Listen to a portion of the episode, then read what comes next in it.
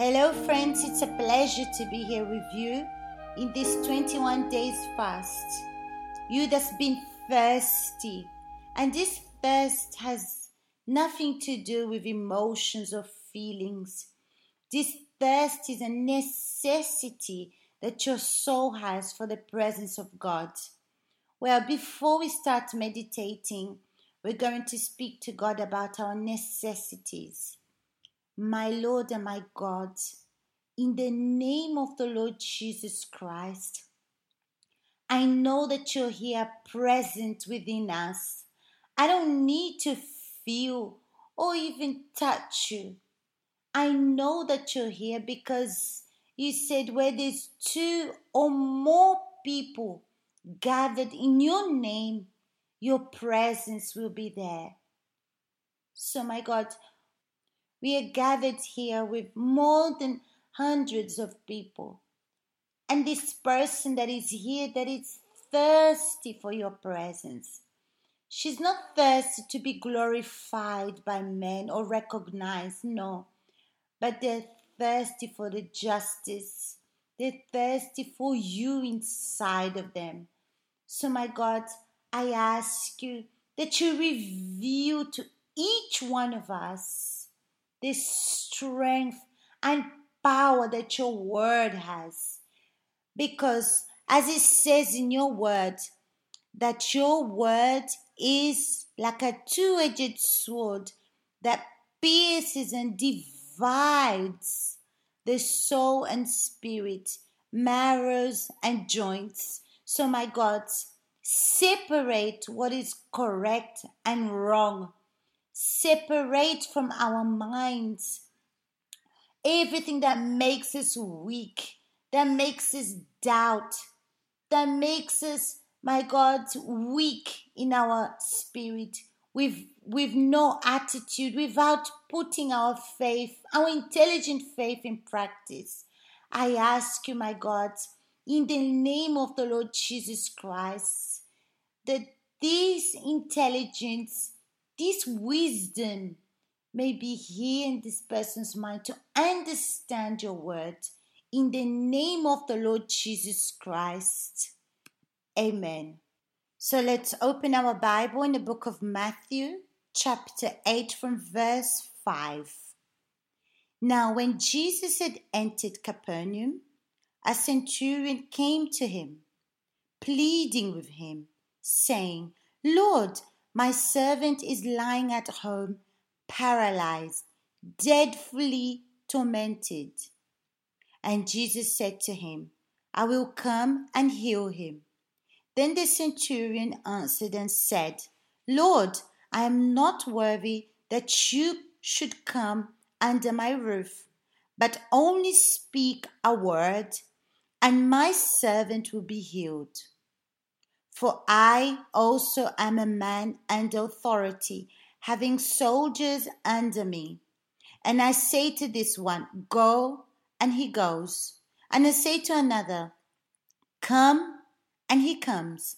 And to my servant, Do this, and he does it.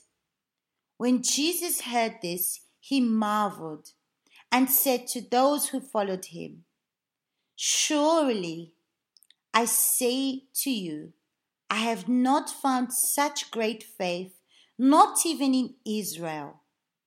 And I say to you that many will come from east and west and sit down with Abraham, Isaac, and Jacob in the kingdom of heaven, but the sons of the kingdom will be cast out into other outer darkness.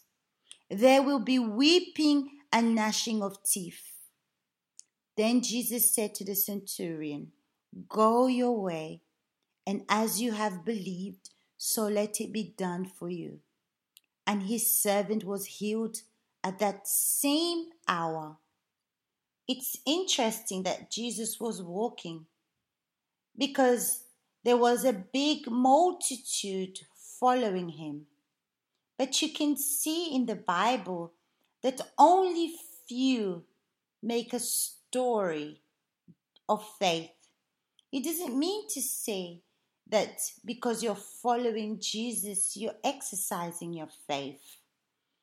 The exercise of faith makes us uh, get close to God. Look what's really interesting here. This man, he was a centurion. He was rich, he had authority. He went to Jesus to ask to heal his servant that was sick, that was tormented. That means the servant had a big problem, a serious problem for him to come to Jesus. And sometimes we have difficult moments in our life. And sometimes this pain, these difficulties makes us go look for a, a doctor or a friend or makes us look for everything to help us instead of Jesus. But when you believe in Jesus and you put your faith in the practice, you look at Him as the only one that can resolve your problem. So you go to Jesus like the centurion did. And Jesus said, I will go and heal him. Jesus never says no for those that practice their faith. If you're exercising your faith, He's going to do what needs to be done. And the centurion answered. The centurion, he wasn't quiet. He wasn't uh, insecure. He didn't put his head down. How many people, if Jesus says that, they're going to say, Oh, I'm going to wait for him to go to my house and heal the servant. But intelligent faith, the intelligent faith doesn't do that. And the centurion said, Lord, I am not worthy that you come under my roof. That means that man recognized he was rich. He didn't have need of anything. Normally, they don't go to seek Jesus. But in this case, the centurion went to Jesus, asked him, he humbled himself and cried out. And he recognized that not only Jesus could heal his servant, but he knew he wasn't worth Jesus entering in his house because he recognized and, and saw himself as a sinner. He didn't see that he had he, he was worth going to Jesus and asking Jesus to heal his servant. Then he said, Only a word, and my servant will be healed. That means he saw authority in Jesus. He saw the authority in the word that came out of the mouth of Jesus. What just one word was enough to heal his servant. Look at his faith. That means he wasn't in emotion, he wasn't feeling. Because sometimes when we're in emotion, we start to uh, wait for Jesus to come and feel sorry for you and Jesus come and and comfort you and come to do something for you that you need to feel. But if you see the centurion, he did, wasn't feeling, he wasn't uh, using his e- emotion, wanting to touch Jesus. No, he came with an intelligent faith and not an emotional faith. And this shows when he, when he said to Jesus, just to say a word, it shows he was using his intelligent faith. And then he says, For I also am a man under authority, having soldiers under me. And I say to this one, Go, and he goes, and to another, Come, and he comes, and to my servant, Do this, and he does. So, in the same way that he recognized that Jesus had authority in spirit, that there was life in a word of God, he also knew that he had authority as a centurion, that whatever he says will happen to his servants and his, uh, his soldiers obeyed him. So he knew the power of authority. And in the same way as he saw this authority in Jesus, he saw that Jesus can use this word, this life, this strength in the word of God. And sometimes maybe, or maybe you're listening to this audio and you're waiting for someone to wake you up you're waiting someone to come and encourage you. You're waiting for someone to say, it's time for you to make a difference. When you have to think, you have to use your own head. You don't need to wait for anyone to encourage you. You don't need to wait for anyone to push you to go forward. No, you need to get up and do what you need to do because faith does not give us insecurity. It doesn't make us weak. So Jesus was marveled and said to those who followed him, Assuredly, I say to you, I have not found such great faith, not even in Israel. Look at that. God was marveled. Jesus was marveled of an intelligent faith, someone that thought that uses his head.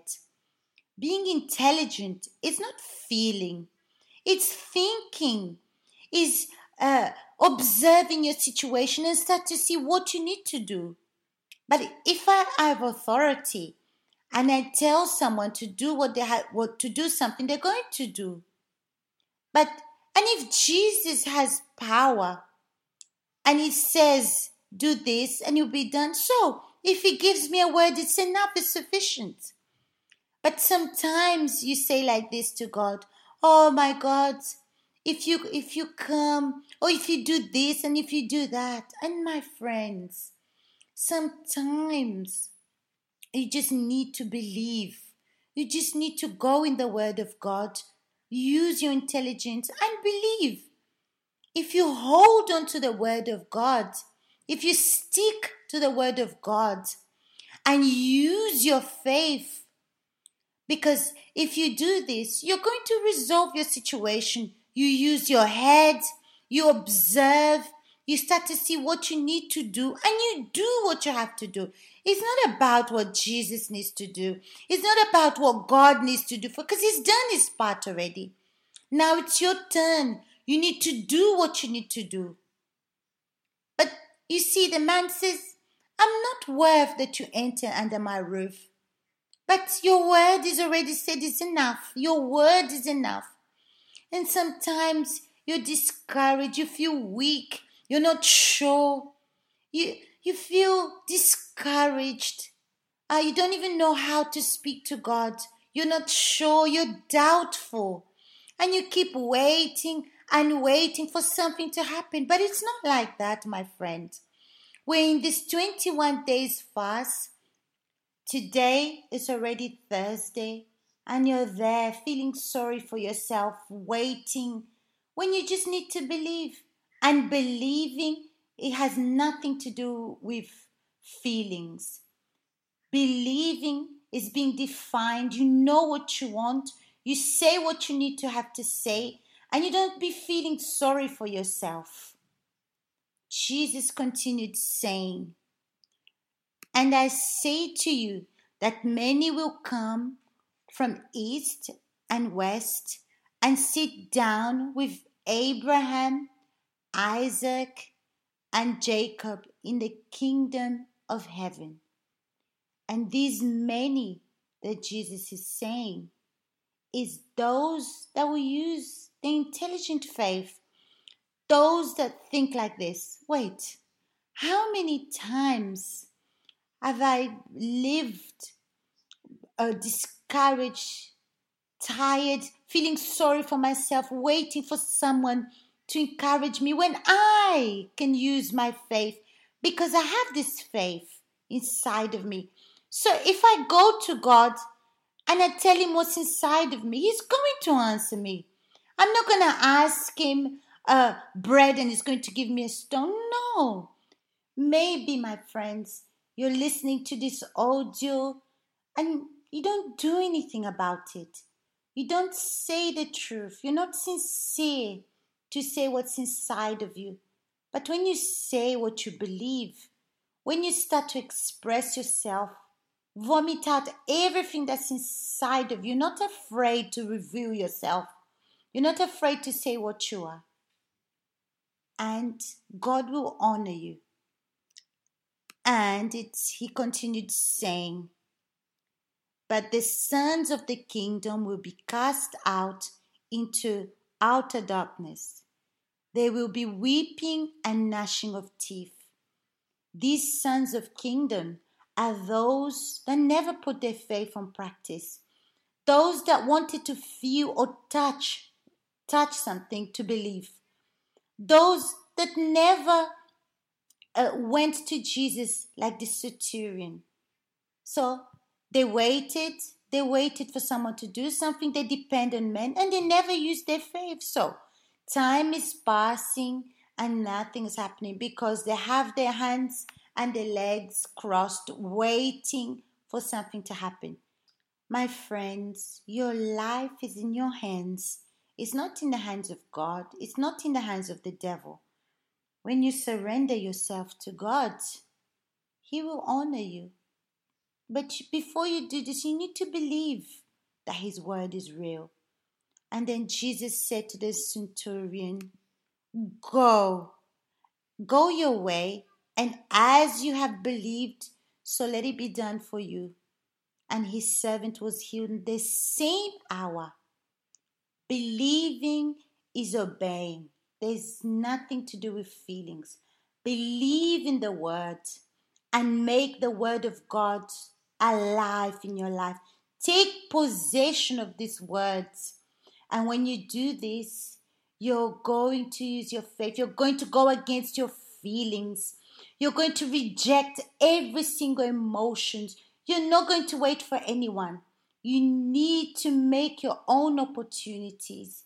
You see, there was a great multitude following Jesus, but those that made the difference was the centurion. He used his intelligence and went to Jesus. So you as well, you can do it. So my friends, what you going to do?